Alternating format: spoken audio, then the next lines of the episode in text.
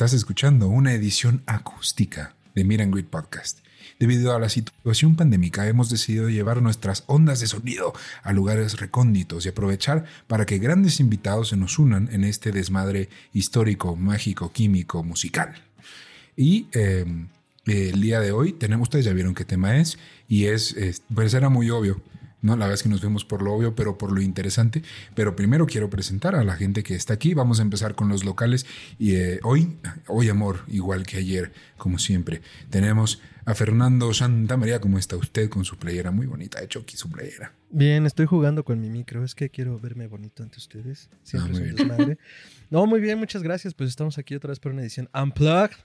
Eh, como verán, no hemos perfeccionado el intro para esto, pero no pasa nada. Ya se irá dando.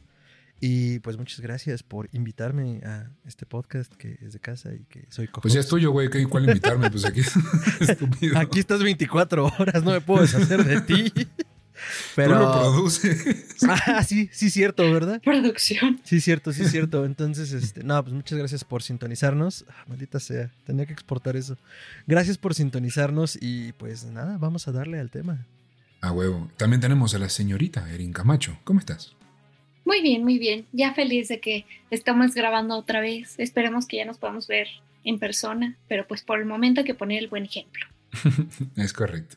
Y el de honor del día de hoy es un querido amigo y es host de uno de los mejores podcasts del país, México y de Latinoamérica, según mi entender, que es Leyenda Urbana. Eh, y no por nada es el tema del que vamos a hablar el día de hoy con, con ustedes y con nosotros, el señor Ismael Méndez. Ismael, ¿cómo estás? Muy bien, muchas gracias por invitarme. eh, un gusto verlos otra vez. Y oye, eh, ya se te escucha más la voz del locutor, Ricardo. Como que. Ya voy Ya, aprendiendo. ya cuando sí. estás en tu programa, como que. Ahí ya tratas de sacar la, la voz seductora. No, pero muy contento de estar acá con ustedes y siempre las pláticas se ponen buenas. Y aparte es un tema súper interesante que, que le hace honor al, al nombre de mi podcast. Entonces, pues espero que se ponga bueno. Ya tengo muchas ganas de que estemos hablando de estas cosas. Ay, te va a estar delicioso. Sírvanse un- este sí amerita, lo amerita, perdón. Ya me están cagando. Es que fomentas, sírvanse una cubita. Este es para eso, para el cotorreo. Este es más relax. Este, una cubita, una chelita o un tecito. Si tú no tomas, también está bien. Un tecito, un, un cafecito. Yo Pero si no, pues- un tecito de Malta. Ah, oh, oh, es que sacó el talis, que era el niño. Oye, déjame en paz. cum- cumplí 30, es la bebida del año. Ya está. pues bueno, Solo ustedes lo escucharon aquí a su edad. eso Sí, no, ya no me oculto, ya me acepté como soy. Ya tengo hechas las maletas. Pues Mal bueno, chiste. ustedes ya lo saben, pero el tema de hoy es algo que eh, la verdad es que nos podríamos pasar horas, güey. Hay muchísimas, muchísimas de estas leyendas urbanas de la música. Y yo lo que hice fue pedirle a cada uno de los presentes que trajera una o dos o tres o cinco, las que quisieran, leyendas urbanas de la música eh, y nos intentaran convencer de que es real. Y al final viéramos si sí o si no, a ver qué opina la mesa, ¿no? Entonces, eh, cada, uno, cada quien trae algunas cuantas, podemos ir empezando. Una que acabo, acabo de ver hace cinco minutos, vi un, un TikTok de Javier Ibarreche, comediante. Un saludo si nos estás viendo. Eh, es que Morgan Freeman, voy a abrir con esta. Morgan Freeman es en realidad Jimi Hendrix. ¿Sabes qué es lo peor? Que sí podría creerlo, ¿eh? O sea, Güey, y está agárrame en curva, güey, y te digo, "Mm, un momento. Jimi Hendrix fingió su muerte y eh, con una lesión en la mano que le impidió tocar, se hizo actor. Y por eso Morgan Freeman siempre trae un guante en los premios, porque tiene una lesión en la mano por tocar la guitarra en su juventud como Jimi Hendrix, güey. Es cierto. No, es cierto, yo te creo. No, no tengo por qué no creerte. Bueno, final yo sí nunca lo he visto en, o sea, yo nunca lo he visto en películas joven. Arróbenme lo que quieran. ¿Cuándo han visto No. a Morgan Freeman joven? Si quieren verlo completo, está en TikTok, arroba, no sé si es Javier Ibarreche, pero busquen Javier Ibarreche en TikTok y les sale. Oye, Ricardo, Eh, si, si nos tenías que convencer, ¿por qué empezaste riéndote? Es cosa que seria, no hermano. Es que son una joya todas, la verdad. Sí, la así. verdad, sí. Wow. Pero bueno, vamos a, a ver, las damas primero, ¿no? Entonces vamos a empezar. Fernando, ¿qué Excelente. A ver. ¿Qué? Yo soy, yo soy un princeso. Arróbame lo que quieras. Usted es una dama. Eh, a ver, date tú primero, mi amigo. Eh, bueno, yo quiero empezar eh, aludiendo a mi fondo y lo van a ver todos porque no me canso de presumirlo. Está muy chido. ¿Qué chingados, qué cangrejos tiene que ver Dorothy con el lado oscuro de la luna? Dirán ustedes. Bueno, pues resulta que por allá del añejo año de 1995, en agosto, comenzó a popularizarse la teoría de algo llamado el lado oscuro del arco iris o. eh, ay, por aquí lo tengo. Ah, El lado oscuro del arco iris, el lado oscuro de Oz o el mago de Floyd, The Wizard Floyd, The Dark Side of the Rainbow o The Dark Side of Oz. Y es que eh, tanto la película del mago de Oz de 1939 como el disco Dark Side of the Moon de 1973 se dice, se rumora y se comenta que están sincronizados, que de hecho fueron hechos el uno para el otro. Todo comenzó eh, en el año 1995 cuando el Fort Wayne Journal Gazette publicó el primer artículo que hablaba sobre esto y su autor, Charles Savage, eh, sugería a los lectores del periódico que pusieran la película mientras escuchaban el disco. No es solo como de ponerle play, tiene sus instrucciones, tiene su chiste, de darle play después del tercer rugido del león de la Metro Goldwyn Mayer, La casa productora mítica del león que ruge, y a partir de allí podría uno empezar a sincronizar las diferentes canciones. Entonces, eh, Savage no fue el que descubrió esto, sino que había algo llamado Newsgroup en un lugar, en un lugar del añejo internet llamado Usenet, y había un foro sobre Pink Floyd. Entonces ahí alguno de los usuarios dijo, oye, es que si lo sincronizas pasa esto. Y bueno, la verdad es que el resultado era bastante impresionante. O sea, había varias de las canciones que sí, eh, que sí se sincronizaban con los momentos, con las acciones y con los personajes.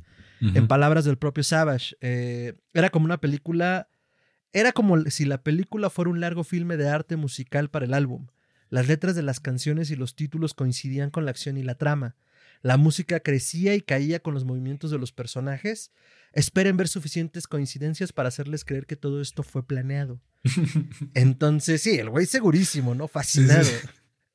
Eh, toda esta experiencia se catalogó como momentos y sincronicidades, que sincronicidad, según en palabras de nuestro amigo personal, el psicólogo eh, Carl Jung, fue un fenómeno, es un fenómeno en el que dos acontecimientos están relacionados o parecen estarlo, pero esta relación no se explica por los mecanismos convencionales de causa y efecto, de causalidad.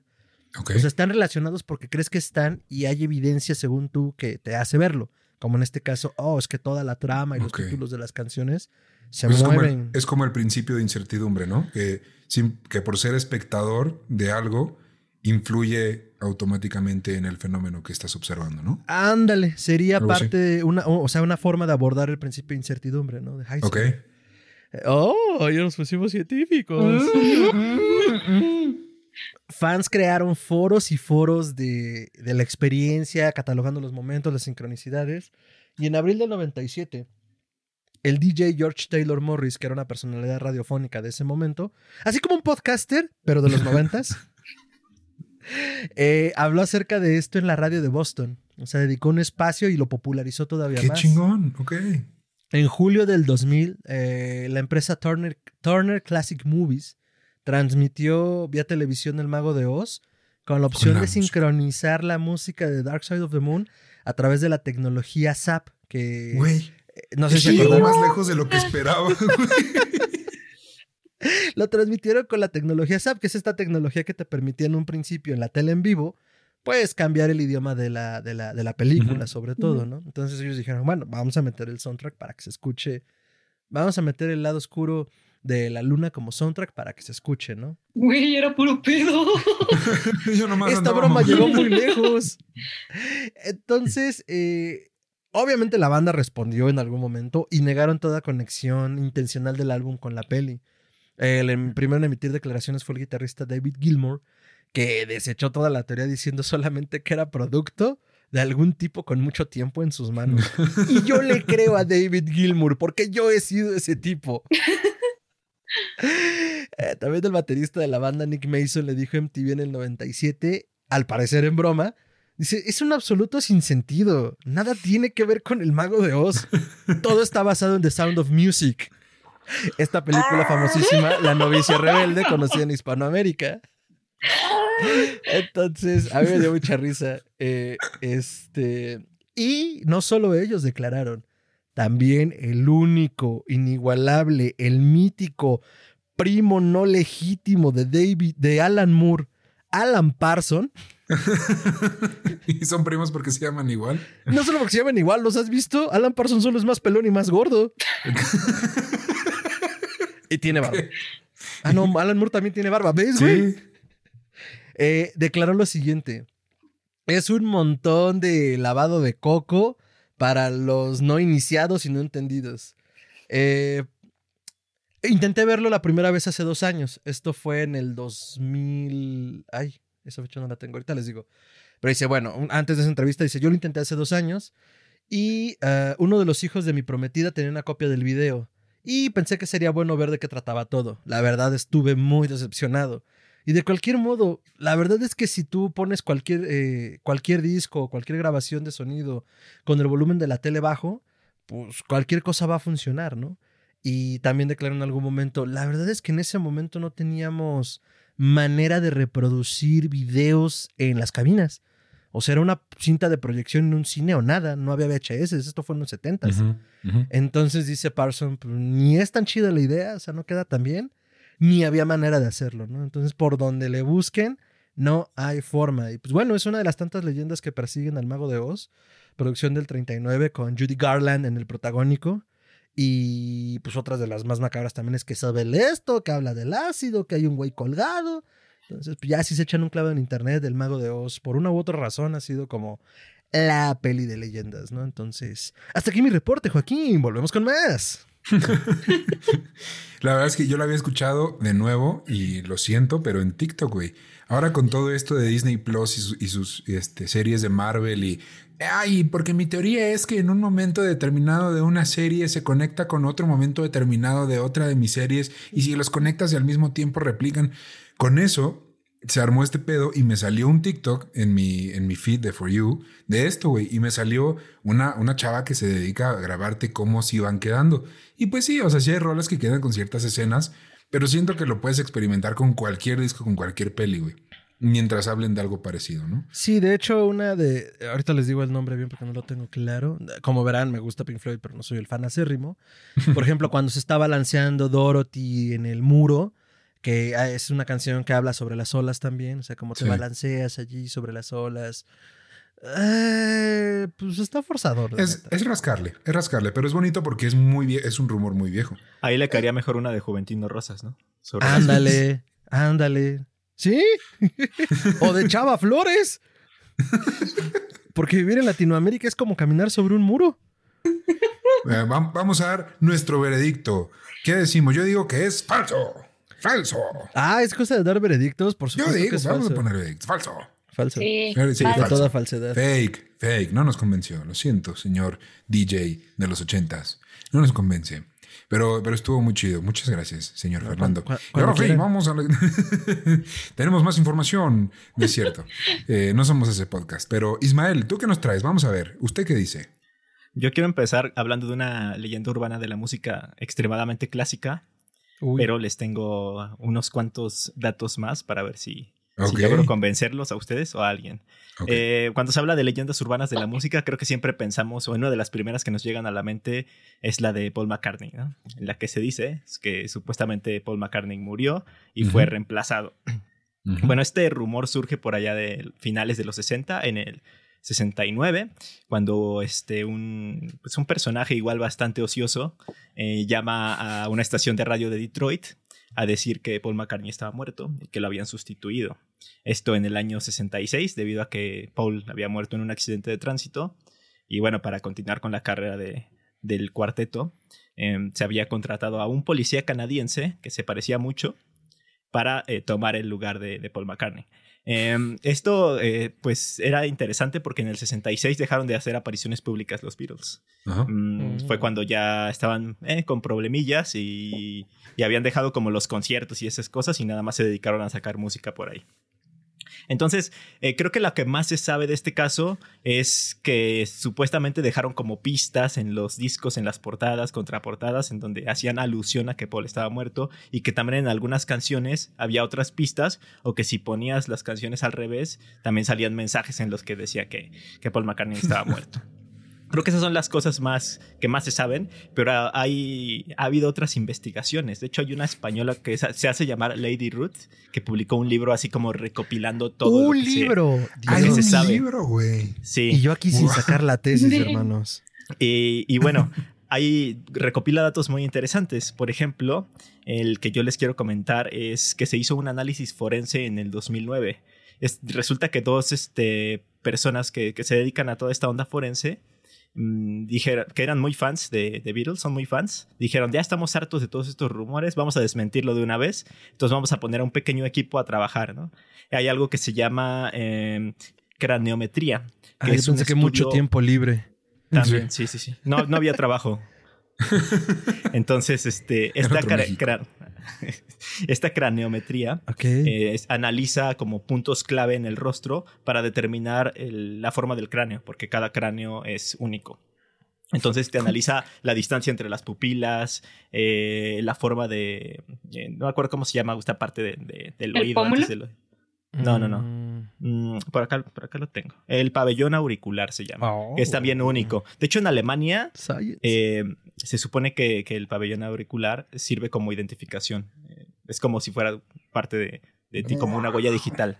Entonces Wow. se hicieron un montón de, de análisis y dividieron fotografías en dos grupos, las de Paul McCartney antes del 66 y las de Paul después del 66. Las de antes del 66 todas coincidían perfectamente, al igual que todas las que fueron sacadas después del 66.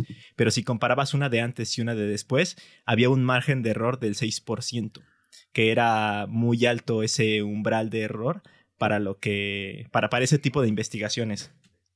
Entonces Mm. empezaron a dar cuenta que este pabellón auricular era diferente, que las distancias no, no cuadraban. Este, había como muchas cosas que, que los empezaron a hacer dudar. Después también vieron discrepancias en el paladar y en los dientes. Ujú. Y a final de cuentas, pues además, más allá de poder desmentirlo, la verdad es que quedaron bastante consternados y confundidos porque dijeron queríamos desmentirlo Y nos salió peor. y nos salió peor. ¿Qué pedo, qué pedo, qué pedo? Justamente. Entonces, eh, eso es una. Y también hay otros datos que se recopilan en el libro que creo que no son tan Mm. conocidos. Se los, se los voy a, a- medio leer. Eh, hubo un grafólogo que estudió como las firmas y dijo que no coincidían al 100%. Luego otra grafóloga, pero más enfocada al tema de, pues, de la escritura, dijo que las letras pues también eran diferentes eh, una de la otra. Ahora sí se sacaron el. Espera, déjale llamo a un experto en firmas de Paul McCartney para que analice la firma de antes y después. Yo, yo creo que sí hay expertos para todo, ¿eh? Este, también Sí. vieron que, el, que el, el segundo Paul era mucho más alto y que disimulaban esto como este con tarimas para los otros Beatles, con perspectivas en las fotos, con fotomontaje. También hay, una, hay un dato que me pareció muy interesante, que es que todos sabemos que Paul McCartney es zurdo.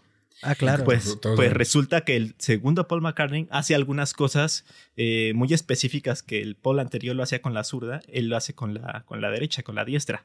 Y por ejemplo, esto se ve mucho más reflejado cuando toca la batería, porque el primer Paul pues tocaba como zurdo, la mano izquierda en el contratiempo y la derecha en la tarola. Pero el segundo Paul lo hace al revés. La derecha en el contratiempo y la izquierda en la tarola, lo cual pues sería, sería raro, ¿no? De hecho hay un youtuber que, que se llama Pierre St. John que dice es como si tú agarraras tu guitarra y se te olvida y la agarras al revés y la tocas Ujú. como si nada, ¿no? O sea, No se tiene mucho sentido. Ok, ok, ok. Y también en entrevistas eh, han determinado o han detectado que a veces saca muchas contradicciones o que no se sabe bien su propia historia. Entonces Hmm. yo con estos datos Hmm. quiero que, que me digan si, si creen que, que de verdad está vivo o si sí se murió en el 66 y fue sustituido. Esta leyenda es absoluta y completamente cierta. ¿Ok? Que no les quepa la menor duda que esto es un clon. Es un clon. Fue entrenado. ¿eh? Fue entre- por el servicio secreto inglés. Eli 007, mismo paycheck. ¿Ok? Así lo creo. Aprobado. Yo no lo sé. ¿eh? Es que eh, tengo como espacio limitado en mi cabeza para teorías conspiranoicas. Y si decido que Paul McCartney está muerto, eh, Luis Miguel está vivo. Entonces no sé cuál de las dos leyendas me gustaría creer más, que Luis Miguel está muerto y lo cambiaron o que Paul McCartney está muerto y lo cambiaron. Así que yo voy a decir que es falso de toda falsedad para seguir creyendo que eh, No. un alto político pelón y orejón se deshizo de Luis Miguel. Ah, Y lo convirtió en el chupacabras. ¿Ves? Todo tiene sentido. Todo tiene ¿Le has sentido visto ahora. los dientes al chupacabras? También tienen su ventanita aquí. También y a partir de ese año Luis. Miguel ya no. ¿Eh? ¿Lo han visto? Mm. Es más, tan simple. ¿Han visto al Chupacabras y a Luis Miguel juntos? De nada. De nada. De nada. Erin, ¿usted qué, qué cree? ¿Usted qué cree? ¿Es verdad o es mentira que está muerto? Yo digo que es. Esto es mentira, mentira.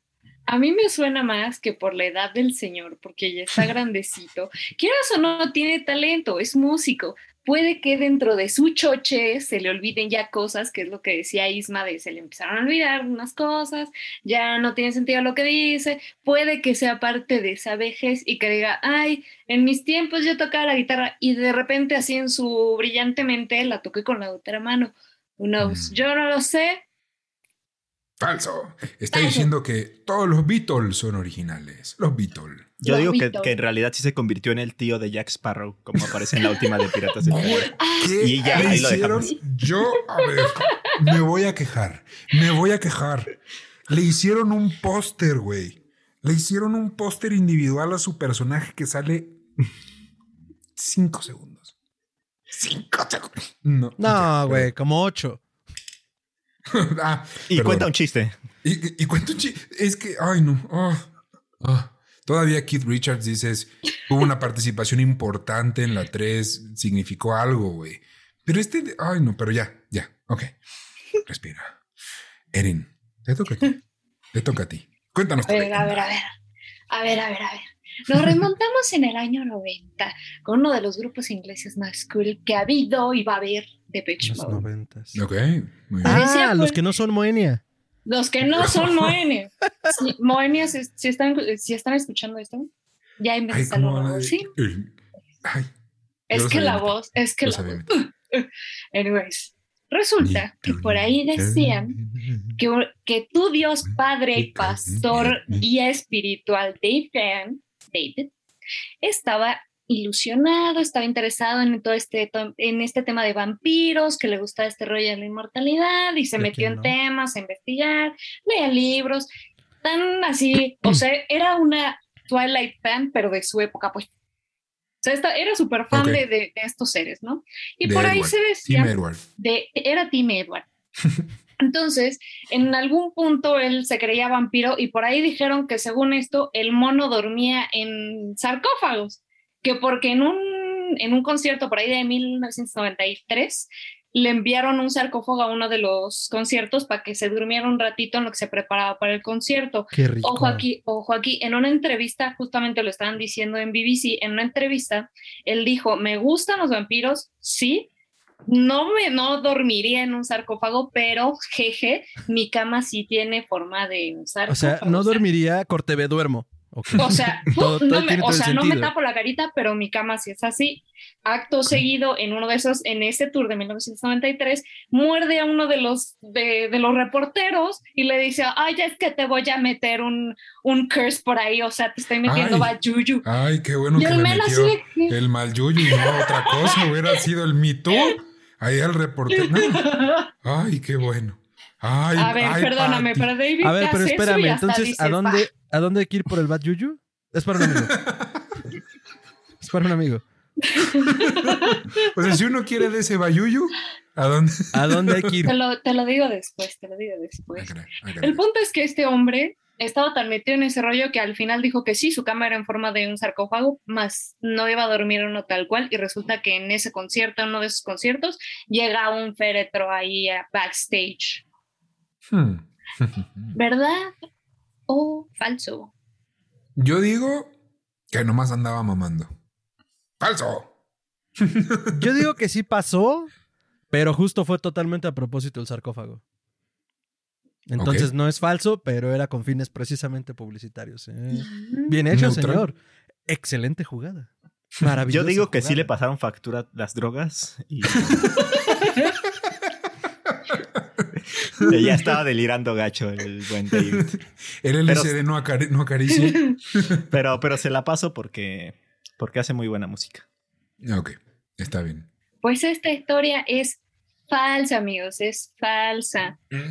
Por ahí fue un chismazo que alguien dijo que llevaron el sarcófago, eso no pasó. Sí es real, lo de la cama, eso sí es real, pero lo malinterpretaron en la entrevista cuando dijo que su cama era de esa forma, más no que dormía en eso, le gustaba, más no llegaba a ese punto. Y después el reportero le dijo, ay, ¿te acuerdas que me mordiste? Le dijo, eso no pasó. Ok. Fue fue, puro- fue Luis Suárez. Fue puro chisme. El reportero el señor-. El reportero era italiano. Y este güey señor- tiene raíces uruguayas. Luis Colmillos Blanco Suárez. Excelente. Muy bien. Eh, pues creo que hemos dado el veredicto de esa. Voy a, voy a contarles una que es muy interesante y aunque es una leyenda urbana, leyenda Ah, urbana, es leyenda. underground. es, es- es underground. Esta es la leyenda. Dice así. Louis Armstrong y Nina Simone eran agentes de la CIA. Ah, la verga. Mm. Aretha Franklin también, ¿no? No lo O me tengo estoy yo confundiendo incluido, con pero Nina. puede ser que puede ser, puede me ser acuerdo, porque yo me acuerdo. los tres tienen algo en común, ¿ok? Eh, Todos estos artistas fueron, eh, se dice, en misiones que a plena vista podrían parecer solo giras, conciertos de beneficencia aquí y allá, pero en realidad eran misiones para desestabilizar naciones enteras. ¿Eh? ¿Eh? ¿Mm? ¿Mm? La leyenda dice así. Estamos en los 1950 y la Estados Unidos está peleando con la URSS, ¿sí? Y pues bueno, no, no están peleando, o sea, no, no tienen una guerra de conflicto físico, pero pues andan viendo a ver quién la tiene más grande. Entonces, entonces, en eso surge este movimiento delicioso y, e increíble que se llama el jazz. Entonces, sabemos que Satchmo o, o, eh, Louis Armstrong, eh, le decían Satchmo, Ah, no sabía. fue de gira al Congo en 1960. Ajá. El evento se popularizó en, en general en la cultura de la música porque ese concierto detuvo por un día la guerra civil que estaba ocurriendo en ese país en ese entonces. ¿Ok? Pero lo que la gente no sabía es que en realidad este superagente de la CIA llevó un escuadrón encubierto completo que se quedaría en el Congo aprovechando la distracción del concierto y a los pocos días después de haber inyectado cierto veneno en cierta bebida de cierto primer ministro, dos veces primer ministro, no porque fuera dos veces, sino porque era el primer primer ministro del país, Ah. el Congo. Entonces, Patrice Lumumba moriría a los pocos días dado ese veneno de la CIA. No, no, no, Dado ese concierto. Dado ese concierto. Dado ese concierto, pero que sirvió como distracción de este operativo. Ah, la ¿eh? madre. Y a los pocos días desapareció, muerto. ¿Ok? Desapareció muerto. ¿Por qué? Porque desapareció muerto. Sí, primero se murió y luego desapareció. Ahí está el orden. Desapareció muerto. Y, y, y, además, además, ¿eh? No, no es, no es porque sí. ¿Ok? Patrice Lumumba apoyaba a la URSS y es por eso que la CIA decidió desaparecerlo.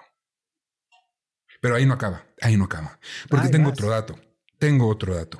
Un año después, en 1961, Nina Simone encabezó un operativo fallido, lamentablemente fue fallido, con las mismas intenciones, pero en Nigeria, ya que visitó, en conjunto con otros artistas americanos y algunos artistas africanos, el país de Nigeria, y lamentablemente el escuadrón que llevó con ella fue interceptado por la KGB.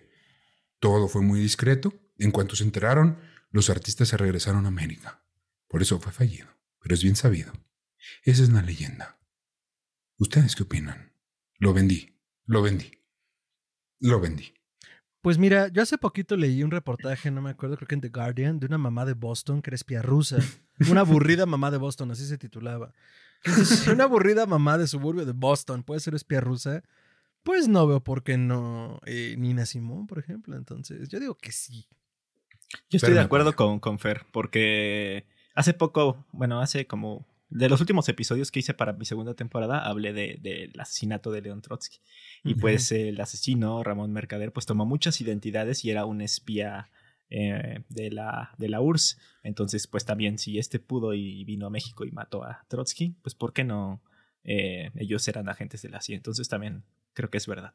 Y, y quiero extender rápidamente el comentario de Ismael. No solo lo mató Ramón Mercader, sino que el intento de asesinato, de asesinato anterior había sido de David Alfaro Siqueiros, el Ah, sí. muralista. Entonces, mm, ahí es donde dices, ¿cómo el muralista? Pues sí, el muralista tenía conexiones eh, con, la, con la madre patria, ¿no? Con Rusia, ¿no? La En No topó vida. con pared después de pintar, sino que continuó con otra carrera. Eh, eh. Ahí termina Erin. mi comentario. Erin, ¿usted qué opina? Yo digo que sí. Y mi, mi teoría es mucho más sencilla y te la voy a poner como en una analogía. Cuando te persigue un animal y tienes comida, le avientas el trozo de comida para que se vaya. Básicamente el concierto fue ese trozo de comida para hacer las cosas atrás. Muy bien, pues les voy a contar qué sucedió. Se supone que esto es cierto, pero no. ¡Tata! Sí, pero no. Louis Armstrong sí fue al Congo, eso es completamente comprobable. Y sí dio un concierto y sí fue presionado por el gobierno americano. Eh, pero, y sí fue, o sea, sí, sí fue con la intención de disminuir la influencia de la URSS, pero nada más. No fue como un agente secreto, no hubo un operativo. Eh, la realidad es que simplemente el jazz estaba popularizando como algo completamente americano. Y más allá que eso, la URSS estaba haciendo mucha publicidad, mucha propaganda de lo mal que trataba el gobierno americano a la comunidad afroamericana, que es completamente cierto. O sea, los, los, rusos no estaban equivocados, pero eh, para combatir eso y el jazz agarrando la popularidad que agarró de la mano de, Louis, lo presionaron y lo presionaron hasta que él aceptó y fue a dar su concierto. La parte de la muerte del primer ministro sí fue cierta, sí desapareció muerto, Eh, no, en realidad desapareció y luego se, se murió. Y eh, lo, le, le- lo dispararon, fue un término... fue un término, Lo este- suicidaron, seguramente. lo suicidaron, eh, fue un conflicto entre el Congo y Bélgica, entonces los belgas lo, pues básicamente lo suicidaron y lo Asados enterraron, de y luego lo desenterraron, lo disolvieron en ácido y luego lo volvieron a enterrar, porque había que, sí, no sé por qué, no sé cuál fue su lógica. No, por Pero- pasados de belga, seguramente. Eh, no, ¿Cómo, ¿Cómo entierras a alguien que está disuelto? eh, los Oh. huesos, no se disolvieron los huesos. Ah, ya. Entonces, eso fue lo que a- alcanzaron a, a enterrar. Y, eh, y bueno, fue coincidente esa parte, pero bueno, sí fue. O sea, en realidad el objetivo era el mismo, solo, bueno, no, pero sí. eh, el chiste es que sí, pero no. Y en el caso de Nina Simón, eh, sí es comprobable que fue a Nigeria y sí es comprobable que quien organizó ese concierto en Nigeria fue la ASOAC, que en inglés es- se traduce como la Sociedad Americana de la Cultura Africana eh, y si fueron varios artistas americanos a cantar allá. Y también es comprobable que la ASOAC es un cover o es una eh, tapada de la CIA. O sea, fue creada por la CIA para hacer cosas sin que el mundo lo supiera. Pero también es muy improbable que Nina Simone, y nosotros lo sabemos porque en el episodio 2 de Miran Grid lo contamos, ¿Ah, sí? eh, es muy improbable que ella, siendo tan política y siendo tan antipatriótica, haya accedido a hacer algo así en Nigeria, que además ella amaba África. Entonces, eh, si lo hizo, lo hizo sin saber. Al final no se concretó nada, más allá, que una, más allá de una gran publicidad del jazz en África. Así que, pues eh, vamos a darle un neutral. Sí era cierto, pero no a tal grado. O sea, que la que estaba más cerca de estar en lo correcto era Erin. Sí, así es, exacto. Entonces, pues esa fue mi leyenda. Vamos a regresar contigo, Fernando, a la cabina número 3. ¿Usted qué nos trae? Sí, mira, Ricardo, nos encontramos en las inmediaciones de la montaña del Ajusco y nos dicen que aquí espantan. Perdón, tenía años sin hacer eso. Saludos a quien esté oyendo esto y lo reconozca. Pues la siguiente leyenda urbana es sobre el Hotel California. Ah, muy buena el Hotel California, eh, pues es el tema más popular de The Eagles, las Águilas. Y pues una de las canciones que se ha vuelto, como pues pasó con el lado oscuro de la luna, como les contaba, eh, trascendente al tratar de encontrar el significado a la letra, ¿no? ¿De qué habla? ¿Por qué oculta? ¿Por qué su protagonista no puede huir? Eh, ¿Por qué el frigobar es tan caro? Entonces, pues algunas de las incógnitas que hay dentro de la letra como esas es que la canción de entrada se le alude directamente a Satanás, al infierno, eh, por varias implicaciones. La primera, eh, por lo que habla de que eh, dentro de la letra de It could be heaven or it could be hell, o sea, que podría ser el cielo, podría ser el infierno. Eh, porque, pues al parecer, los mensajes secretos hoy en día son más literales que nada, según la gente que dice que esta es una canción del diablo. Y bueno, que también lo recibe una mujer, que podría ser una sacerdotisa, dispuesta a iniciar a un adepto a la iglesia de Satán. Esto aludiendo también a que la foto de, al interior del disco, bueno, al interior es que estoy pensando en, CD, pero supongo que en ese momento no había CDs. Eh, al interior del disco, el material gráfico del, del, del, del álbum, uh, hay muchísima gente. Entonces, dentro de esa gente puedes reconocer como figuras extrañas, eh, murciélagos, y a un señor muy pelón, pelón, pelón, que juran y dicen que es Anton Sansor Lavey, el fundador de la iglesia de Satán. Entonces dicen, a huevo que ahí está Anton. Entonces, esto debe ser de Satanás porque Biblia es satánica. Eh, también cuando habla acerca del capitán al que este, el protagonista le pide vino y que no tienen vino desde 1969, ¿no? Ahí está su prueba. Ahí está la prueba de que no es el infierno, güey. En el infierno tienen a todas y absolutamente todas las ah. marcas. Sí. Ah, pero el vino es una bebida asociada a nuestro Señor Jesús Crispis. Es cierto. Acuérdate que es la sangre de Cristo. Así, este es mi cuerpo, este es mi sangre. Riminius y esta mayonesa no te cuento qué es, porque hijo. Así de Jesús, esto se está poniendo extraño. Entonces, bueno, eh, también dicen que después de que hace esta alusión el capitán a lo del vino, el protagonista contempla el ritual de un sacrificio con cuchillos acerados, aunque no se puede matar a la bestia, que es algo que viene dentro de la canción, o sea, que no puedes matar a la bestia con un arma común, y bueno, es cuando se apresura a querer escapar de este lugar, pero pues le dicen eh, en tono de broma y burla eh, que una vez que se registra no puede escapar, ¿no? Eh, también se dice que la parte de This Could Be Heaven or This Could Be Hell, al correrse al revés, al ser invertida en su reproducción, parece decir, Yeah, Satan, how he organized his own religion. Yeah, well, he knows he should. How nice. Sí, Satán, ¿cómo organizó su propia religión? Sí, él sabe bien que lo haría. ¡Qué maravilla! Porque se recordarán que hubo una temporada que se puso muy de moda en poner al revés los discos de acetato y escuchábamos 44 mensajes y 5 contraseñas dentro del disco, ¿no? Pero y todo era... Eh, Ah, ajá. Ya cuando menos te dabas cuenta, ya vi una sombra atrás de ti así ah, hola. Oh, oh, era así como de, güey, solo estaba practicando mis clases de coreano, no mames. perdón. Perdón, señor, perdón. Y bueno, en realidad, a la hora de buscar las pistas satánicas, pues la foto del hotel es el, eh, el Hotel Lido de Hollywood. O sea, para empezar, no es el Hotel California. Y el Hotel California eh, pueden ser dos locaciones, ¿no? La primera es eh, uno, un hotel California que se encuentra en el pueblo mexicano llamado Todos los Santos, Todos Santos, perdón, que está en la península de Baja California, aunque se desconoce si los Eagles se alojaron ahí en algún momento. No recuerdo si este fue el hotel u otro que estuvo inmiscuido en una demanda contra los Eagles, que en algún momento Fue ese, ¿verdad? Sí, porque los Eagles dijeron que nunca se habían alojado en el hotel y demandaron al hotel por hacer falsa publicidad con la mm, canción. Mm. Tiene sentido.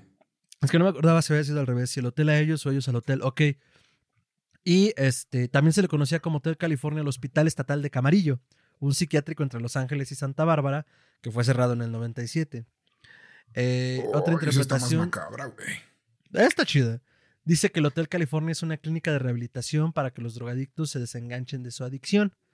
Mm. Entonces, bueno, en realidad son como pequeñas frases las que pues sí saltan mucho a la vista por la temática que tienen al no haber precisamente un Hotel California como tal, que digas, ah, es que están basados en ese, revientan las posibilidades de qué puede ser y las teorías de conspiración. Y bueno, em, en realidad creo que esas son como todas las eh, características que pueden hacer de esto una teoría interesante. Y ya que estamos en la parte de las calificaciones, eh, ¿ustedes qué creen? Eh, ¿En qué está basado? Si está basado el Hotel California en un psiquiátrico y sobre todo si habla del diablo y del infierno. ¿Cuáles son sus opiniones, señores y señorita?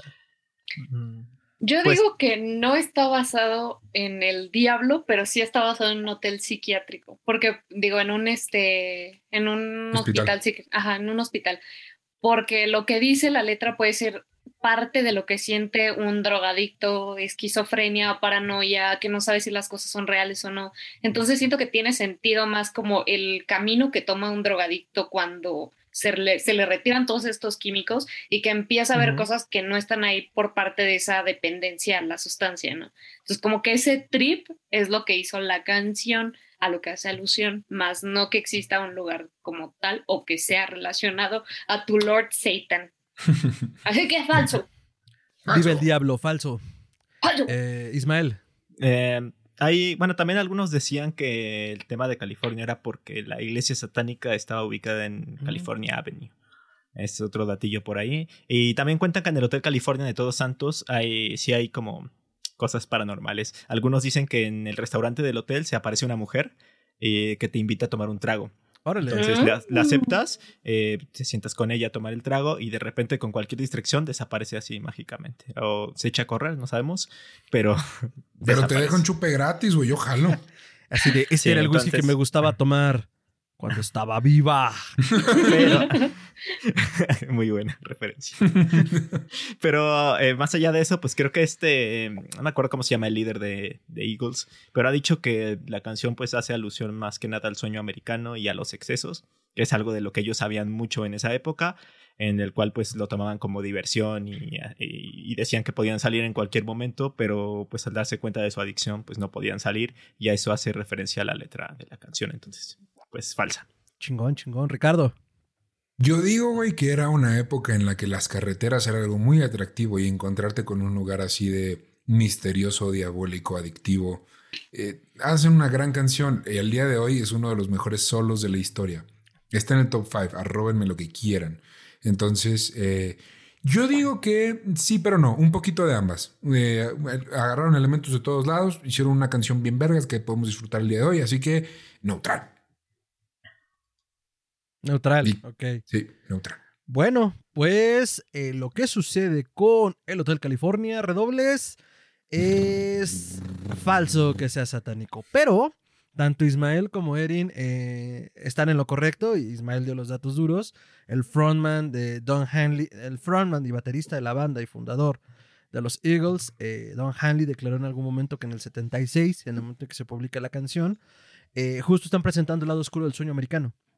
Entonces, eh, después de tener como todo este eh, boom posguerra y boom desde que empezó a crecer Estados Unidos a principios del siglo XX con las grandes empresas y que viene toda la ola de migrantes a buscar una vida mejor, comienza la decadencia, ¿no? Y Hollywood, para ellos, California particularmente, era como la, La meca, epítome. la epítome, oh, hay palabras grandes en Meet and Greet, la epítome de la decadencia total, ¿no? Entonces era un tiempo en el que los músicos quedaban atrapados en las redes de las disqueras, de la corruptela, en esta industria de mucho dinero en su momento y que pues todo se movía por dinero, sexo y drogas, ¿no? Entonces la droga es el verdadero sentido de la canción, siendo más precisos, la cocaína. Entonces lo que sucede con este protagonista y todas estas alusiones diabólicas es que está en un mal trip, en un hotel de mala muerte, metiéndose hasta por donde no cocaína, y la sacerdotisa que lo recibe para esta iniciación satánica, pues en realidad es el polvo blanco. Entonces, este, era una suerte de moraleja la que trataban de brindar, ¿no? Como este capitán no era un capitán, era un camello. O sea, estaba en el trip y en el alucín tremendo, ¿no? Entonces lo que querían decir ellos es que pues, estos malos hábitos que se ganaban o se generaban a través de la industria musical, pues era algo de lo que difícilmente podías volver, ¿no? Entonces, este, también Timothy B. Schmidt, el segundo bajista de los Eagles, a- a- haciendo alusión a este mensaje oculto cuando pones el vinilo al revés, declara, lo único que pasa si pones el disco al revés es que lo vas a rayar. Y no hay nada de eso en este disco. Entonces, eh, pues no hay satanismo, no hay Antor Sansor Lavey, va pa pronto no hay ni Hotel California, este, pues simplemente es una alegoría a el infierno que pueden ser las drogas. Punto. Ok. Aquí bien. la moraleja es, niños, no compren droga, vuélvanse rockstars y se las dan gratis. Y luego entras a rehabilitación y luego aparentas ser un rockstar, porque ya eres un hombre de negocios. Es correcto. Eh, Te estamos viendo, Lars Ulrich. Man, ay, Pues Me acordé bien. de la bamba con lo del capitán. ¿La baba? ¿Cuál baba? La bamba. Ah, La Bamba. ¿Cuál baba? ah, La Bamba. Gran película, gran película. Es la. Sí. No, por la, por la, la canción. la La canción. canción. Ah, gran capitán. canción. Soy muy torpe, amigo. Soy marinero, en el no micrófono. capitán. Sí, claro. Estaban Sí. en épocas distintas. Al revés, ¿no? No, Bueno, no sé, ya, sigamos. Ricardo, te, te- toma el micrófono de nuevo. y no, no me salió. Muy bien, pues va eh, Ismael, la siguiente. Yo sé que traes otra. Yo sé que traes otra. Venga. Sí, sí, así es. Y de hecho traigo la contraparte, porque si ya hablé de alguien que supuestamente sigue vivo, pero había muerto, pues ahora al revés. Eh, Alguien que supuestamente está muerto, pero seguía vivo. Esas son Y- buenas. Ah, espero haberlo dicho bien, porque a veces me- se me cruzan los Mira, cables. Llegaste al podcast de los disléxicos, entonces no hay problema, te entendemos.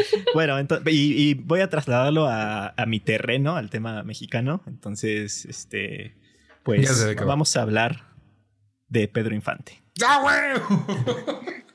Pedro Infante, pues Ah. eh, muchos lo conocerán, es el, un ídolo mexicano, eh, gran actor, gran cantante, increíble cantante. Soy muy Mejor- malo. Ay, mejor- qué malo. Ah. Increíbles ahí las coplas con, con Negrete. Que muchos se pelean de ver quién era mejor, ¿no? Pedro Infante. Obviamente. Jorge Negrete, pero este Sí. no es el podcast para eso. Sí, no, sí, sí. justo este es el podcast para eso. Sí, No, güey. este- de este hecho, sí, Negrete este tenía, episodio. era, era mejor Este cantante, episodio. pero Eh, pero bueno. Es correcto. Voy a traer a mi es abuelo a ese episodio. El, el tema es que pues Pedro Infante era un cantante increíble también, además de gran actor. Eh, nos vamos a enfocar más en su faceta de cantante porque estamos hablando de música. Y bueno, pues resulta que eh, Pedro Infante, además de ser cantante y actor, eh, pues era un hombre que no hacía nada mal, entonces pues también era piloto. A él le gustaba mucho la aviación y estaba certificado, él era, él era piloto. Entonces, pues muchas veces en sus viajes que él hacía, pues tenía su, su avión privado y este, él lo manejaba. Como Bruce Dickinson de Iron Maiden, que también le gusta, pues, eh, este, pues ahí manejar su avión. Algo O. Harrison como, Ford. Como George Harrison. No, Harrison. No, bueno. no es tu George Harrison, perdón. Harrison Ford. Gra- gracias por cagar mi perdón. comentario, güey. Ya lo había dicho bien Perdón. y gritaste más fuerte. Y gritaste perdón. mal. ah, perdón. Perdón, Fer. Bueno, bueno.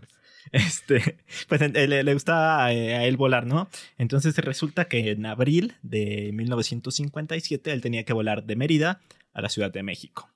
Pero resulta que poco después de hacer el despegue, según por un error de maniobra y algunos problemas eh, técnicos, eh, tuvo un problema y su avión se estrelló justamente ahí cerquita de- del despegue. Entonces tenía el combustible lleno, casi lleno, y hubo una explosión y entonces fue, fue un, un dramota. Eh, murió él, sus acompañantes y de hecho personas que también estaban por ahí, por donde se estrelló por el tema de la explosión.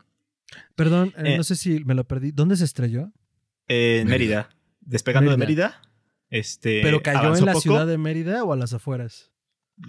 Fue en, no tan las, en las afueras porque sí había gente transitando. Fue como me parece que en una Ay. calle. No, te- no, no, no sé exactamente el dato, Qué pero sí murió un niño y una joven debido a esa explosión porque sí había gente transitando en donde, en donde se Qué rudo. Eh, y bueno, murió, se hizo su, su funeral, todos eh, sus fanáticos lloraron, pero hay una leyenda urbana en la que dicen que en realidad no murió.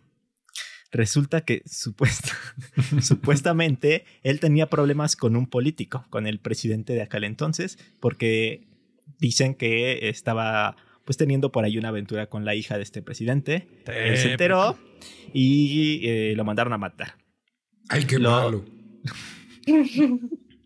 los asesinos, en lugar de matarlo, lo secuestraron y le dijeron, ¿sabes qué? Pues cantas chido, eh, no te vamos a matar, nada más, pues cámbiate la identidad, ya no cantes, ya no salgas en público y pues vas a seguir vivo. Y dijo, bueno, pues de estar muerto a ya no hacer nada de esto, pues prefiero seguir vivo, ¿no? Soy bastante fan de supuestamente- vivir, ¿no? A raíz de esto, eh, pues sí, dejó de hacer apariciones públicas, se cambió el nombre y pues se fue. Algunos dicen que se fue a vivir a Veracruz, algunos dicen que se fue a vender quesadillas a la marquesa. Aquí es, joven. No, se lo juro, mire, aquí es. Aquí estaba. De hecho, él puso este establecimiento. Es, por eso se llama El lugar bien malo. Por eso, por su personaje, ya se lo sabe. Entonces aquí tenía las quesadillas. Él mismo las hacía, se lo juro. Es que ahora que no Era- viniste, estaba Pedro Infante haciendo quesadillas. Vendía rabo de toro, de hecho. Este, Ok. No, eh, entonces surgieron así un montón de cosas de que, de que nunca murió en realidad, solo pues le dieron chance de seguir viviendo y desapareció de la imagen pública. Lo curioso es que después apareció, no recuerdo bien en qué año, Este, pero ya fue, me parece que en, que en, esta, en este siglo apareció un vato llamado Antonio Pedro, que este, era según imitador de, de Pedro Infante, pero lo curioso es que tenía rasgos muy similares y tenía la voz muy similar a él. Entonces muchos decían que Antonio Pedro era Pedro Infante, retomando su carrera como imitador de Pedro Infante y con otro nombre para evitar los problemas políticos, pero para poder seguir cantando sus canciones. Entonces, de hecho, mucha gente, eh, Antonio Pedro ya murió también. Este, y mucha gente va a su tumba eh, en el cumpleaños de Pedro Infante a cantar las canciones de Pedro Infante. Y es un caso muy extraño. De hecho, hasta en un episodio de La Mano Peluda me acuerdo que se lo dedicaron entero al caso de Antonio Pedro, eh, suplantando la identidad de Pedro Infante.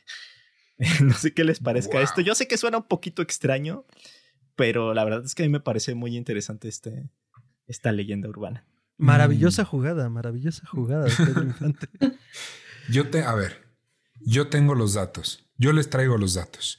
Pedro Infante, lo que pasó ese día fue que en realidad, antes de salir de su hotel para ir hacia el aeropuerto de donde iba a salir, recibió una carta de Elvis Presley invitándolo a cierta isla, ¿no? Donde, donde él iba a habitar.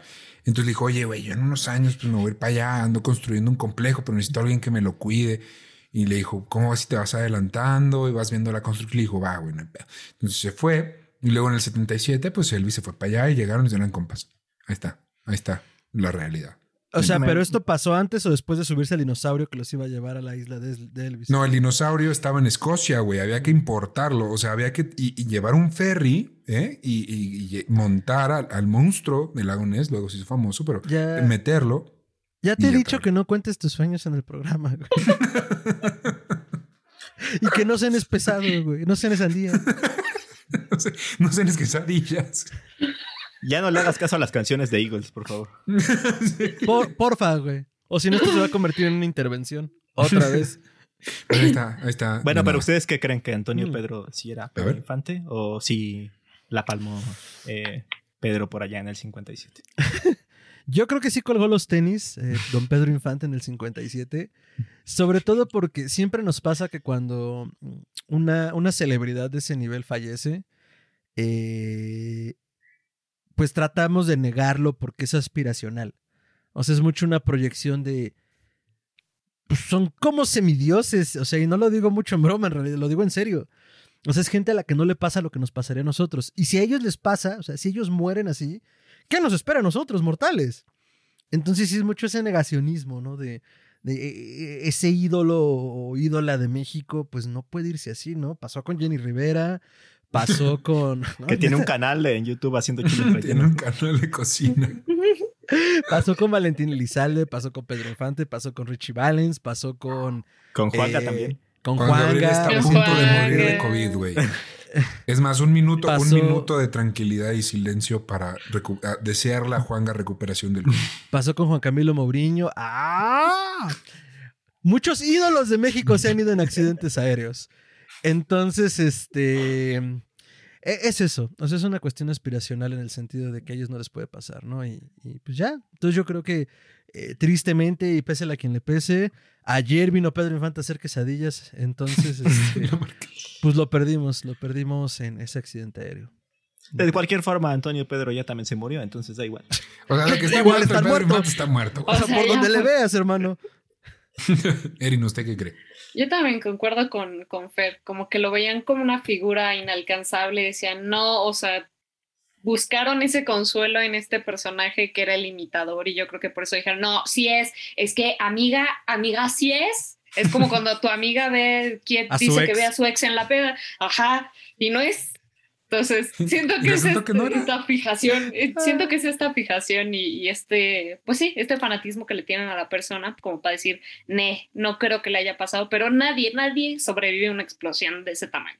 Ahora nos pasó con Krusty el payaso. No, sí. Si Krusty sobrevivió, a lo mejor Pedro Infante también. Es la otra cara de la moneda, hermano. Entonces. Yo iba a decir saludos a mi padre que sí sobrevivió a una explosión en una avioneta. Pero esa es una historia para otro día. y saludos a Michael Jackson que está vivo y vive también en el Perú, ¿no?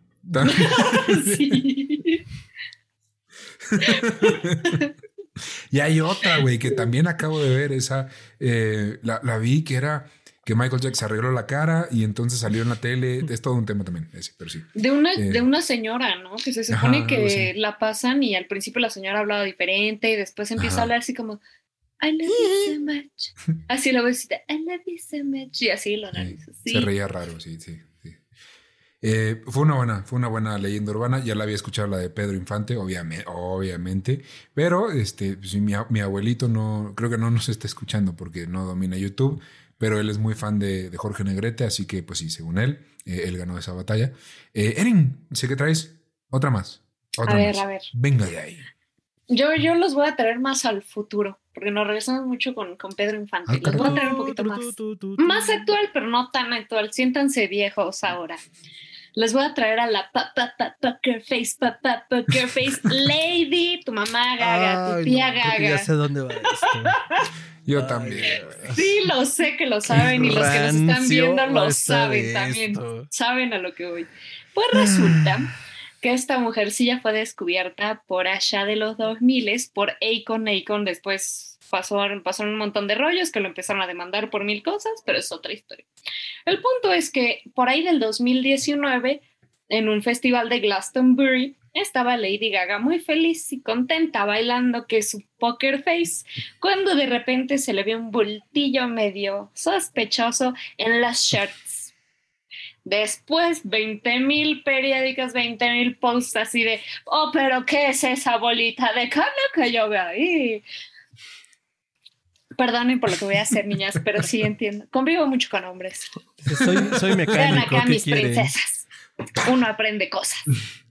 Yo, la, mala, yo me la mala. De su formación yo me deslindo. Nel, nel, nel. Pero es otra historia. El Le toma el es que- whisky. Por ahí vieron eso. Nadie sabía, todo el mundo dijo, ¿será? ¿No será? Y resulta que en una entrevista un año después se andaban peleando ahí el Daily Mail, que BBC, que aquí tu revista de, la, de tu tía, la de quién. Creo que Rolling Stone también le hizo una entrevista, le dijeron, a ver, ya, suéltalo. ¿Qué pay? ¿Qué es eso? Y ella, en lugar de decir, ¿sabes qué? No, no es nada, nomás es así, de que traía yo mi playera fajada y se ve algo, dijo, pues puede que sí, puede que no. Genio. Al Genio fin, de, a, fin, a figura. fin de cuentas, ¿a quién le importa, no? O sea, Clip, ese clip no es de el Juan punto. Gabriel. Lo que se ve no se pregunta. Gracias. Güey, perdón, Fer, pero te voy a pedir que lo pongas, güey. Aquí. No hay pedo, aquí lo ponemos. Aquí está sucediendo en este momento. La Excelente. señorita. Acabamos de escuchar a Juan Gabriel decir una gran verdad. Pues sí, la señorita o señorito o señorite nos Le dijo, señorita. le señorite, pues nos dijo, who knows, tómenlo como quieran y que soporten. Y así siguieron varios videos y de hecho en varias ocasiones se le volvió a notar ese voltillo, en otras ya no, salía con trajes, creo que fue Just Dance, que no se le ve. O sea, si tú ves los videos, no se le ve. Entonces, hay ciertos videos donde sí, ciertos videos donde no. Yo les pregunto, ¿ustedes creen que sea verdadero o que sea falso? Yo creo que como le encanta, este, pues anda, bueno, no sé si le, es que no, no, no lo ubico tanto de su vida pública o todo lo que diga, pero siento que es una persona que sí, como que le gusta tener el foco en algunas ocasiones. Pues a lo mejor sí lo hizo a, a propósito con, con el tema de, de de ganar titulares, ¿no? Y al momento de dar esa declaración en la entrevista, pues yo creo que siguió alimentando por ahí esa leyenda urbana para, pues para andar en el foco. Quiero creer, la verdad es que no, digo, he estado muy alejado de lo que ha hecho Lady Gaga eh, en su carrera, pero creo que va por ahí, entonces diría que es falso. Falso. Yo, yo, Falso. yo soy un poco más cercano a la carrera de Lady Gaga. Eh, no preguntan las razones, solo son cosas que pasan. Sí, sí Pero voy a preguntar. en su momento, en su momento sí, sí era esta idea de jalar el foco y por eso pues ella era sumamente extravagante, ¿no? Pero creo que la declaración que hace tiene el mismo Wild Animal y es en serio que la de Juan Gabriel. Es como hermano, o sea, me escuchas por mi música, es lo que importa. ¿Qué importa lo demás, no? O sea, lo que tú quieras, o sea, si quieres puedo ser santa y no hay pedo. Eh, y para mí me parece, por supuesto, obvio, fa- falso de toda falsedad. Y este. Ay, me estaba guardando un comentario agudo que se me acaba de olvidar, debe ser el whisky. Pero eh, sí, yo creo que el asunto con Lady Gaga era más bien ese, y pues en realidad los medios, como siempre, inflando cosas que no. En donde no deben para pues, generar titulares de tabloides, ¿no? Entonces, y de hecho contrasta mucho la, la, actitud de Gaga ah, recientemente, y le estoy hablando de los últimos 5 o 10 años, donde ahora es todo lo opuesto. O es como, a ver, ya, ya me reventaron, ya me tienen hasta la madre. Y eso también derivado de una enfermedad crónica que tiene que ahorita se me escapa. Entonces, este, pues bueno, ya, ya como que o sea, este, este momento de cúspide y de elevarse como a través tanto de los focos como de los medios, tanto por ella como por la obligación que tienen, que sabemos que es todo un tema el ser una mujer artista en esos medios, pero bueno, eh, pues ya ahorita ya está, es totalmente lo opuesto, ¿no? Entonces, eh, falso. Falso. Ricardo. Yo creo que Lady Gaga o Stephanie Germanota, como se llama en realidad, fun facts, miren Grid todos los domingos en Instagram, eh, es la única, no Britney Spears, no Christina Aguilera, no Beyoncé. Lady Gaga es la única heredera de Madonna. Y siendo la única heredera de Madonna, eh, es la única que podía llevar a rumores sexuales a hacer algo tan grande y tan banal como, como lo fue en su momento. Es que si eres no, te es irrelevante, güey. O sea, es completamente irrelevante eso en mí y en todas las personas que me rodean. Yo siento que de ahí parte su, su no, confirmación, su, lo que se ve en esta pregunta. Entonces, eh, falso, súper falso, pero eh, aún así, un, buen, una, una, buena fotografía de lo mm, pendeja que puede ser la sociedad. Una disculpa si usted lo creyó en su infancia. Pero falso. Pero pues qué pendejada, ¿no? Pues es verdad. No, no es cierto. Ay, güey. Fíjate que a mí me dicen. Twistplot. Twistplot. Parkour. El proyecto a pantalla, ¿no? Aquí están las pruebas. y miren. A ver, producción. Prosigo. Procedo a... Pues no, esto es neutral. En realidad nunca se supo y sigue sin saberse si es cierto o no, porque cuando tenían todo este rollo de si era hermafrodita o no, era cuando apenas ella está empezando con este rollo de fama, cuando estaba dando el salto, y muchos dicen que puede que sí se haya agarrado ahí el, este rollo de, de fama, pero, pero, pero, ahí viene la teoría, ahí viene la teoría de unos años para acá, ella sí había sido muy extravagante, su moda era como muy rara, pero en los últimos años se ha enfocado muchísimo a la comunidad LGBT, que si no me equivoco, el último material que sacó, creo que fue ayer, no, no, no, uno más reciente, fue ayer o antier más o menos, en el que ella dice que también este álbum está como dedicado a y apoyando a esta comunidad.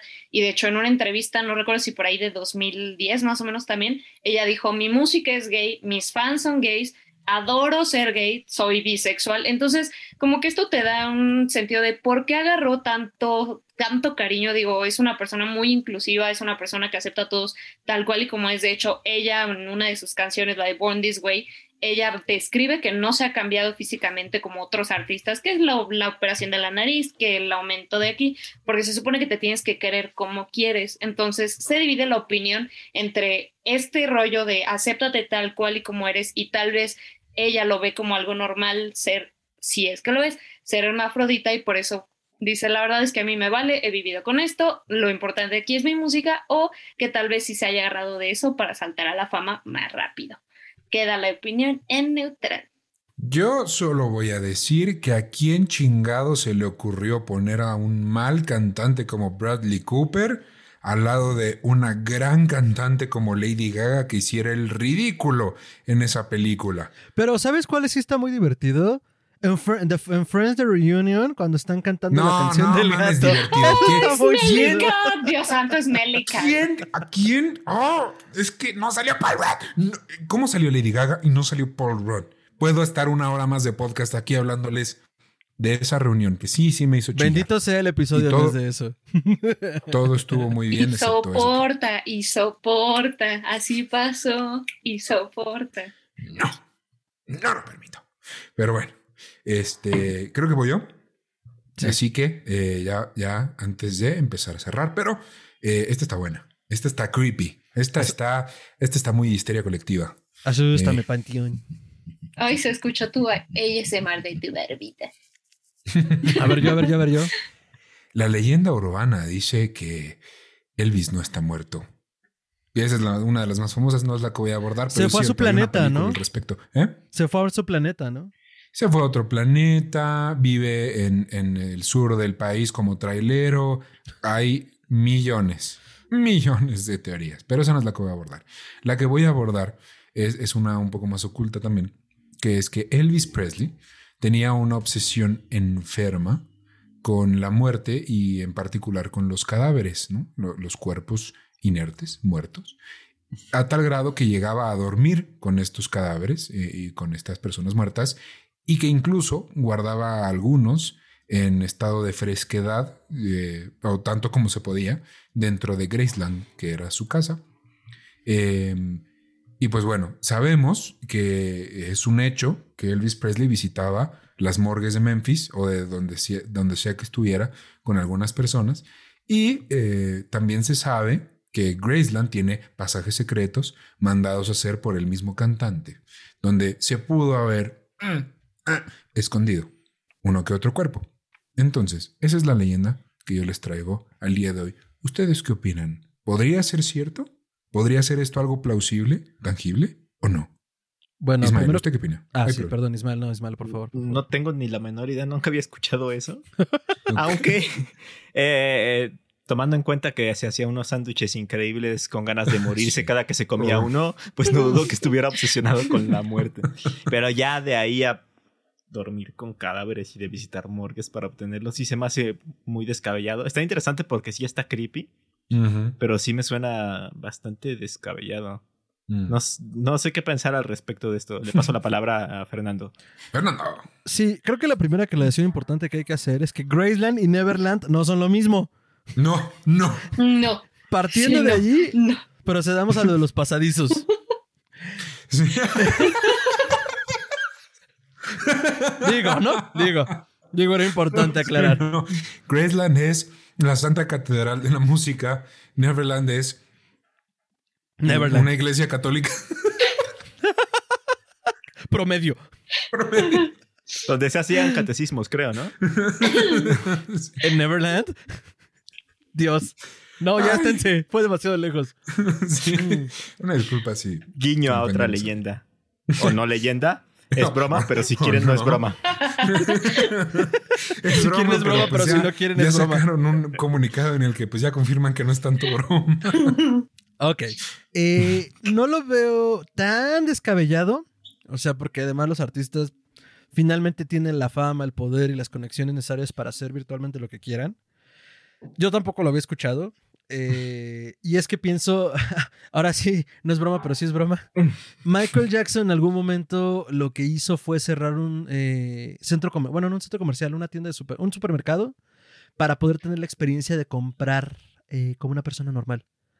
Y contrataron, no solo contrataron gente, sino que llevaron a sus amigos para que estuvieran en el supermercado mientras compraba para que actuaran. Él quería tener esa experiencia de una vida Es normal. ¿no? surreal. Sí, Eh, yo lo sé. Porque además digo, mm, esto no, no es el programa de Michael Jackson, pero pensemos como en todo el perfil que tiene. O sea, ya extraño por sí solo por la vida que ha tenido. Pero volviendo al punto, pudo hacer eso. Pudo pagar para que le cerraran el supermercado. Siento que de eso a empezar a recolectar cadáveres, la línea es muy delgada. Eh, realmente no creo que haya pasado. Yo creo que sí tendría que haber habido otras evidencias de un comportamiento extraño en Elvis que dijeras, sí te lo compro, sí te lo compro que podría haber sido. Pero si un día descubren un muertito en, Grace- en Graceland, pues no me sorprendería mucho, ¿eh? Entonces, pues yo a- aquí sí digo que esto es neutro. Entonces, yo me voy con eso, Joaquín. Yo también. Me voy con la parte neutra y voy a meter otra teoría conspiracional por aquí. Resulta que por ahí, como dice Fer, pues los famosos tienen muchísimas conexiones y pueden entrar y pedir lo que se les pegue la gana. Por ahí decían en otra teoría que muchos artistas, ¿cómo se mantienen joven? Bueno, pues se supone que mataban bebés y la sangre del bebé se la ponen aquí en la carita como Madame Lalaurie, así de, uh, Ah, esa es de. Ay, ¿cómo se llama la, la condesa esta Fer? Eh, Elizabeth de Bathory, la Bathory. condesa sangrienta.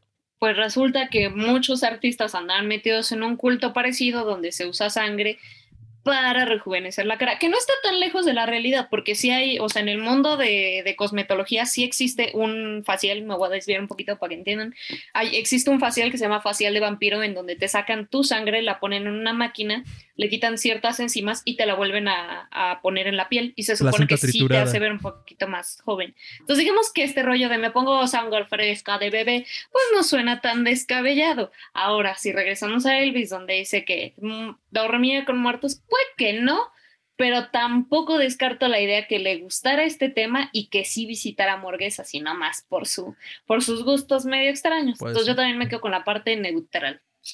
Ok. Supongo que Creo todo eso es irrelevante cuando te echas en piscinas de cocaína, pero ¿quién? Elvis nunca hizo cocaína, pero lo que sí les voy a decir es que logré un todo sí y un todos neutral en mis dos teorías. ¿Vieron eso? ¿Eh? Pero ahí les va. Eh, ahí les va la realidad. Están, no están listos. Yo no estaba listo. Yo no estaba listo. Elvis. Elvis es probablemente, Elvis Presley es muy probablemente el artista musical más complicado de la historia. Probablemente, y lo digo probablemente porque no he escuchado la historia de todos, a pesar de que este es un podcast de historia de la música y sí debería haber, pero pues no.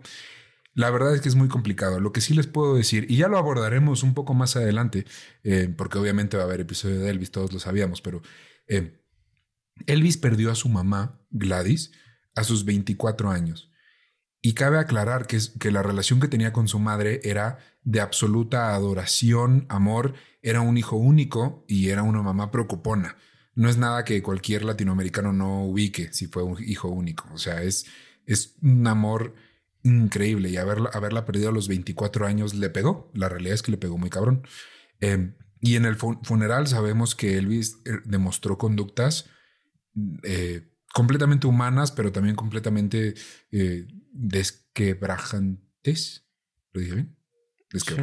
Pero te refieres a Eh, como que se quebró totalmente. Se quebró, lloraba y lloraba y llegaba gente al funeral, incluida su novia del momento, y le decía, mírala, es que mírala, es que mírala tan bonita y tan hermosa y nunca pidió nada. Entonces se quebró completamente, ¿no?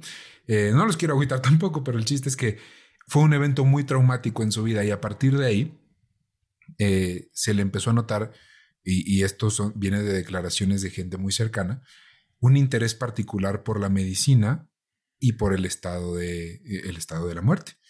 Eh, a tal grado de que cuando se murió uno de sus primos, llegó a entrevistar a- al, eh, no es enterrador, es al, al que em, embalsamador, eh, lo llegó a entrevistar y a, a empezar a aprender de, de cómo funcionaba un cuerpo en descomposición y tal. Pero lo, para lo que yo no estaba listo es para las declaraciones de su ex esposa, o más bien viuda. No, sí, ex esposa, porque sí.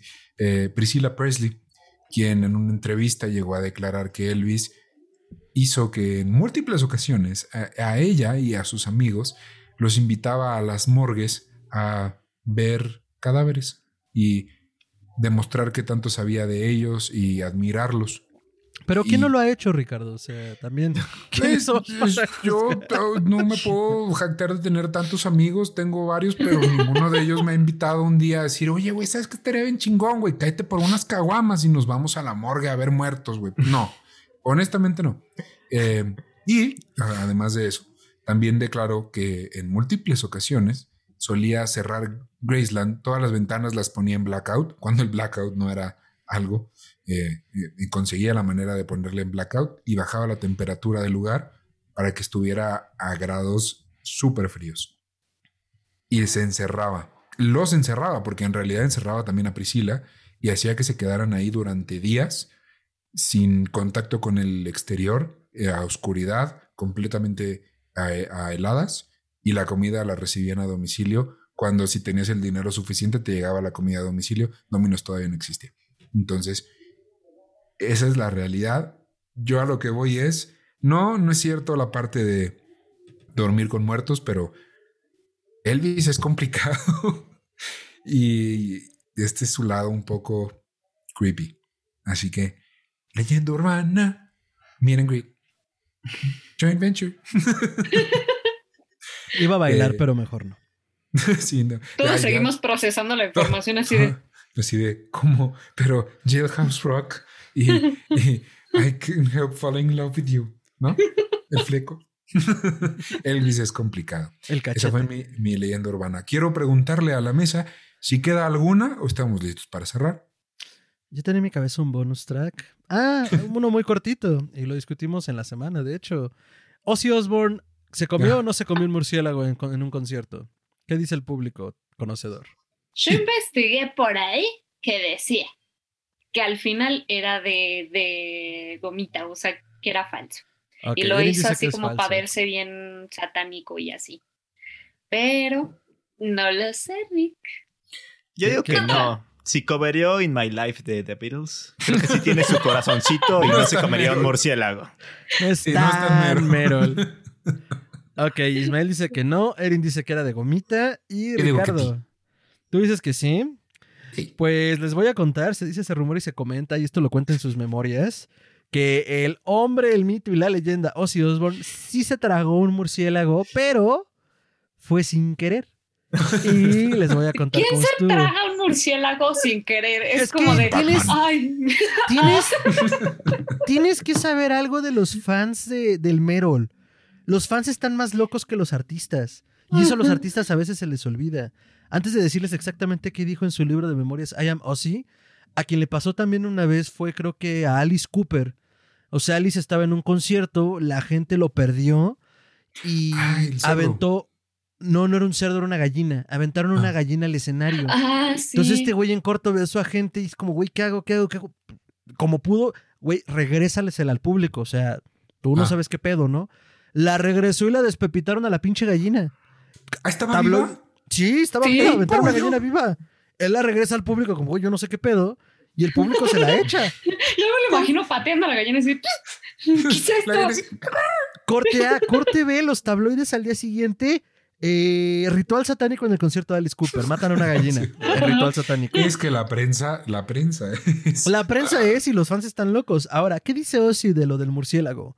En su libro de memorias I Am Ozzy dice, inmediatamente, ah, bueno, le avientan el murciélago, lo pesca y dice, güey, es un muñeco, debe de ser un muñeco. Agarra y le muerde la cabeza y dice, inmediatamente, sin embargo, algo se sentía mal. Muy No. mal. Para empezar, mi boca se llenó instantáneamente de ¡Oh! este líquido cálido y sombrío. Con el peor gusto que puedas imaginar. Podía sentirlo Ahí empezó el manchando. COVID, güey.